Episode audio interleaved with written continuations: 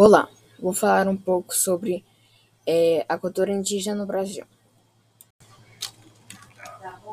Segundo um censo realizado em 2010, existem 800 mil indígenas no Brasil, representando 0,4% da população brasileira.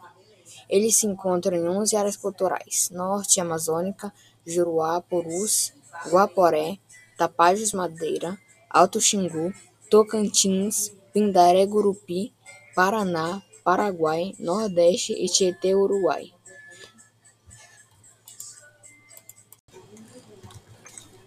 A partir do descobrimento do Brasil pelos portugueses em 1500, os europeus, os europeus passaram a ter um grande contato com as tribos tupi-guaranis, que estavam espalhadas por praticamente toda a costa brasileira.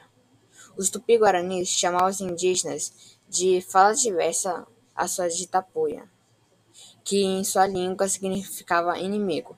Este vocabulário foi incorporado pelos europeus, que passaram a considerar que no país havia apenas duas grandes nações indígenas, a Tupi-Guarani e a Tapuia. Preservar a cultura indígena é reconhecer a contribuição do índio na formação dos diversos aspectos da vida nacional. Compete à União demarcar as terras, proteger e fazer respeitar todos os bens indígenas.